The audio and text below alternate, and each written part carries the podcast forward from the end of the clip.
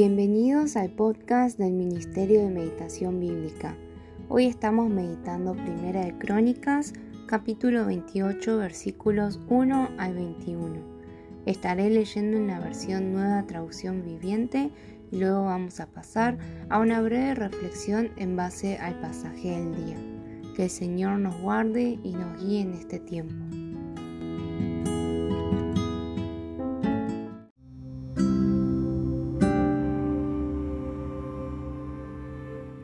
David convocó a todas las autoridades de Israel en Jerusalén. Los jefes de las tribus, los comandantes de las divisiones del ejército, los otros generales y capitanes, los que administraban las propiedades y los animales del rey, los funcionarios del palacio, los hombres valientes y todos los demás guerreros valientes del reino.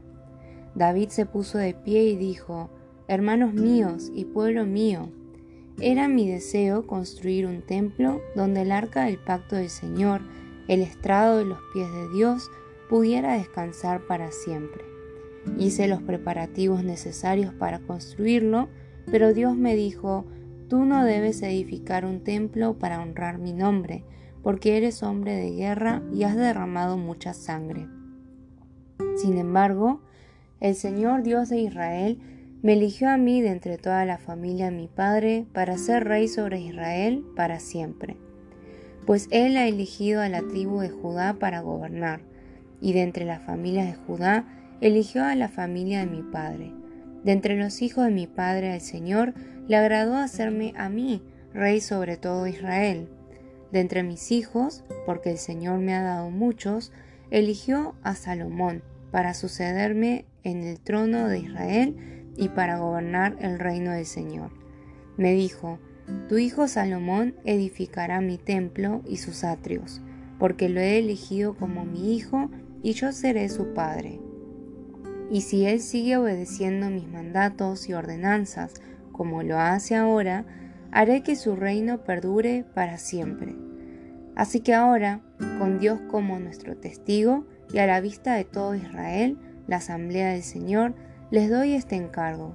Asegúrense de obedecer todos los mandatos del Señor su Dios, para que esta buena tierra siga en su posesión y la dejen para sus hijos en herencia permanente. Y tú, Salomón, hijo mío, aprende a conocer íntimamente al Dios de tus antepasados. Adóralo y sírvelo de todo corazón y con una mente dispuesta pues el Señor ve cada corazón y conoce todo plan y pensamiento. Si lo buscas, lo encontrarás, pero si te apartas de Él, te rechazará para siempre. De modo que toma esto en serio. El Señor te ha elegido para construir un templo como su santuario. Sé fuerte y haz el trabajo. Entonces David le dio a Salomón los planos para el templo y sus alrededores, que incluían la antesala, los depósitos, las habitaciones de la planta alta, las habitaciones interiores y el santuario interior, el cual era el lugar de la expiación. David también le dio a Salomón todos los planos de lo que tenía en mente, para los atrios del templo del Señor, para las habitaciones exteriores, para los tesoros y para los cuartos de las ofrendas dedicadas al Señor.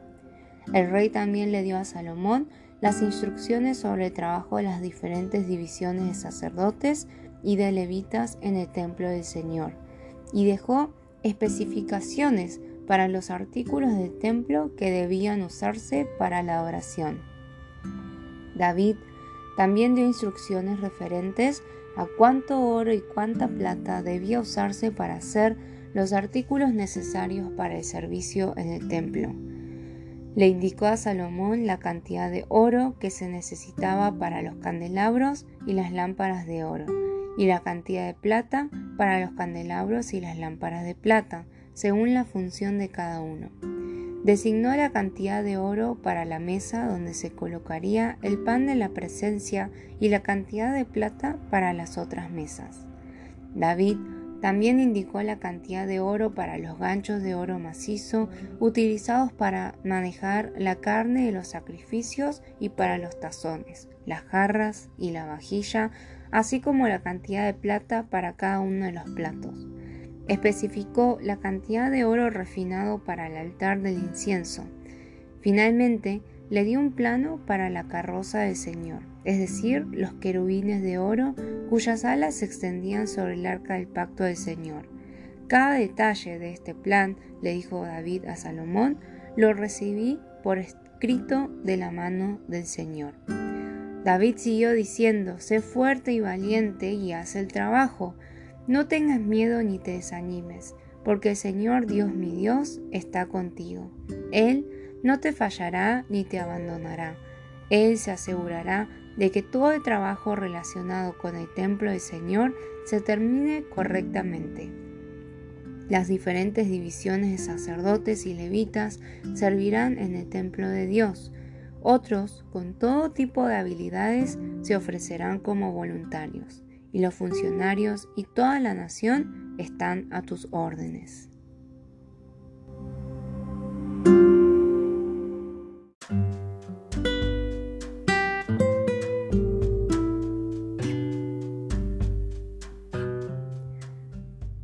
Muchas características de Dios que podemos ver en el día de hoy, voy a compartir acerca de dos de ellas. En primer lugar, vemos en los versículos 4, 5 en adelante que Dios había elegido a David para ser rey sobre todo Israel y de entre los hijos de David a Salomón para construirle una casa a Dios y poder tener esa relación que estaba estipulada en el pacto davídico de hijo y padre. Sin embargo, David aclara que de todo Israel Dios eligió a la tribu de Judá, de toda la tribu de Judá eligió al padre de David, y de entre todos los hermanos de David Dios eligió a David. Asimismo, Salomón no era quizás la mejor opción. Salomón era el hijo de Betsabé, con quien David había pecado en gran manera. Así vemos que David también, siendo el menor entre sus hermanos, y Salomón, siendo fruto de su relación con Betsabé, quizás no eran la primera opción acorde a los ojos humanos o acorde a las estrategias humanas. Sin embargo, Dios decidió elegir tanto a David como a Salomón para hacer su obra y para continuar su promesa y su pacto. ¿Cómo podemos aplicar esto en nuestras vidas? En primer lugar, podemos agradecer a Dios por haberme escogido a mí, por haberme elegido a mí para dar a conocer su voluntad, para poder ser una persona que representa su reino en esta tierra. Independientemente de cómo yo me considero a mí mismo, sea por cuestiones sociales, sea por comparaciones, la palabra de hoy nos muestra que Dios nos ha escogido, nos ha elegido para llevar adelante su obra, para entrar en una relación íntima con Él y con su palabra. El segundo punto de las características de Dios que podemos ver está en el versículo 19, donde David aclara que todo el plano que le está dando a Salomón para construir el templo fue trazado por la mano de Dios, quien le hizo entender todas las obras del diseño. Entonces vemos que todo este diseño no fue simplemente fruto de la idea de David, sino que Dios le hizo entender. Esto es muy similar a cuando Dios le dio a Moisés el plano para construir el tabernáculo cuando ellos estaban en el desierto. Podemos ver que el Dios de Moisés está obrando y derramando su gracia en la vida de David. ¿Cómo podemos aplicar esto? Esto significa que el Dios de Moisés, el Dios de David, hoy en día también pueden hacernos entender su obra, su promesa y su pacto. Algo que nos podríamos preguntar es cuánta atención estamos prestando a las cosas que Dios quiere que hagamos conforme a su voluntad. cómo estamos construyendo nuestra comunidad de fe, nuestra comunión con otros hermanos. ¿Lo estamos haciendo según nuestro propio criterio, según nuestra opinión? ¿O estamos buscando entender cómo quiere Dios que formemos la comunidad, la iglesia que Él desea?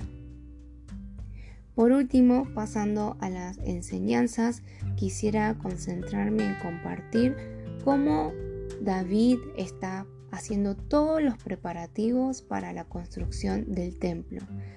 En los capítulos anteriores vimos que David ha preparado una infinidad de cosas y finalmente en el capítulo 28 lo que él hace es reunir a todos los principales y hablarles y darles estas órdenes específicas a Salomón. Y vemos que le repite constantemente que sea fuerte, que sea valiente y que busque y procure por sobre todas las cosas buscar los mandamientos de Dios y ponerlos por obra. Quizás a veces ocurre que si no soy yo la que voy a hacer algo, muchas veces perdemos el interés. En cambio, David, a pesar de que sabía que él no iba a construir el templo, él preparó todo con mucha diligencia e hizo todo lo posible para que, aunque Él no esté presente, aunque Él no vea esa obra terminada, las cosas se puedan hacer conforme a la voluntad de Dios. Entonces, podríamos preguntarnos, ¿cuáles son esas tareas, esas responsabilidades que Dios nos está dando y que quizás no estamos siendo diligentes por el simple hecho de que nosotros no vamos a poder ver los frutos de esa obra.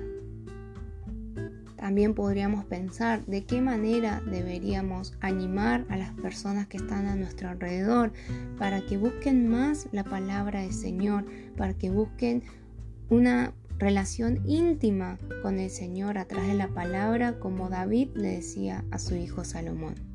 Esperamos que estas reflexiones puedan ayudarles especialmente a poder aplicar la palabra, ponerla por obra y disfrutar nuestra relación con el Señor a través de la palabra.